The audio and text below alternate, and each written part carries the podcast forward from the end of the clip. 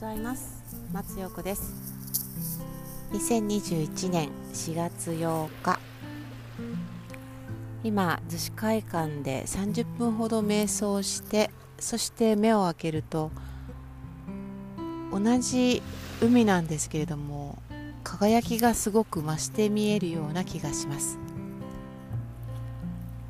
ただただただぼーっと眺めながらボートに乗っている人。サップをされている方ヨットに乗っている方遠くにある船をただ本当にぼーっと眺めながら自分らしさって何かなっていうふうに考えてます。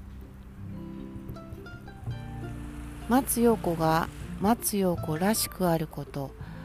これがもう昨年からのずっと私の私自身に問いかけている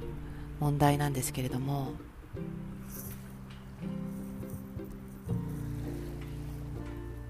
まだまだまだまだ答えが出ていないような気がします。あなたらしさって何ですか？昨日箱根神社に行って一緒に回った方がすごくエネルギーの見える方でそして例えばここに立ったら呼吸がしやすくなるよとかあとはこの位置に立つと体が軽くなるよっていう磁場もすごいわかる方なんですね。一つ一つ体験しながら体の心地よさを感じて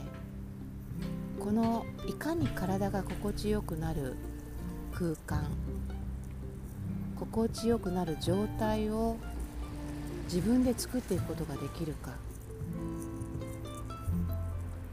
それってすごい大切なことなんじゃないかなというふうに思います。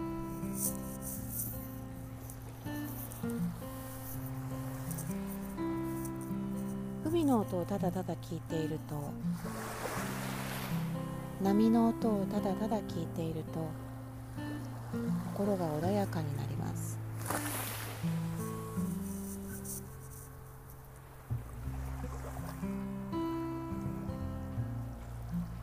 これってその人間の体内の中でいる音そこで聞いていた音と同じ同じ波動だというふうに言われたりあとはリラクゼーションできる。揺らぎの法則の中のねこの音だっていうふうに言われたりしますけれども。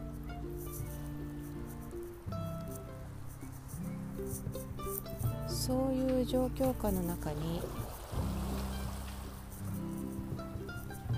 自分をどれだけ入れることができるのかなとか状況っていうことじゃないのかな。なんかどうしてもどうしてもついつい思考で考えがちなこの世の中。感覚を味わうということが頭で理解できて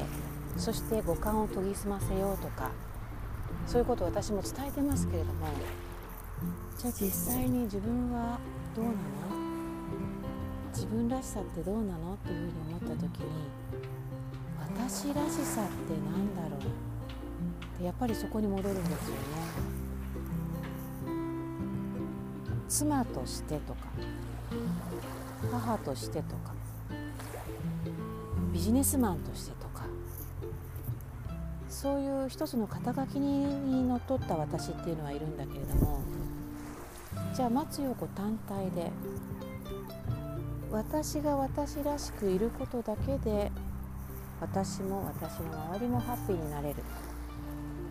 それは私だけではなくて私の周りからたくさんたくさん言われてるんですけれどもでは私らしさって何だろう？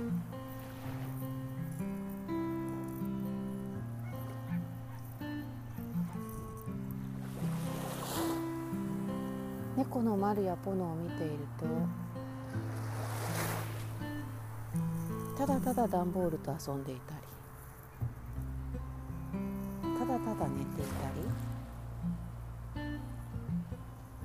窓から景色を眺めていたり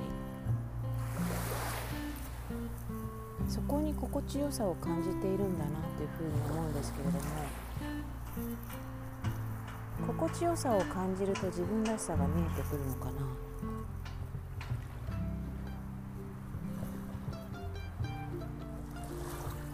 自分らしさを改めてこう俯瞰してみようとすると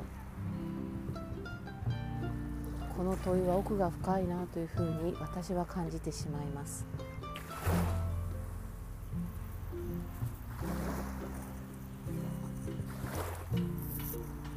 ただ私が自分らしさを求めようとすると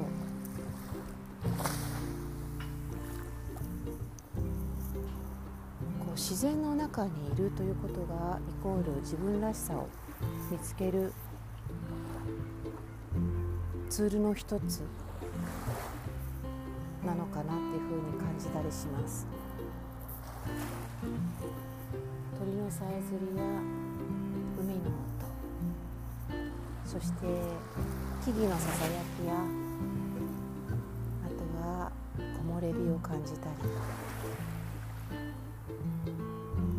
ぱりそういう場所に定期的に行くことで私自身が私らしさを見つける松陽子らしさを見つけるヒントにつながっていくのかななんていうふうに感じたりします。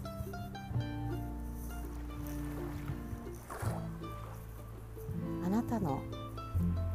あなたらしさって何ですか？では今日も素敵な一日をハッピーな一日をお送りください。松横でした。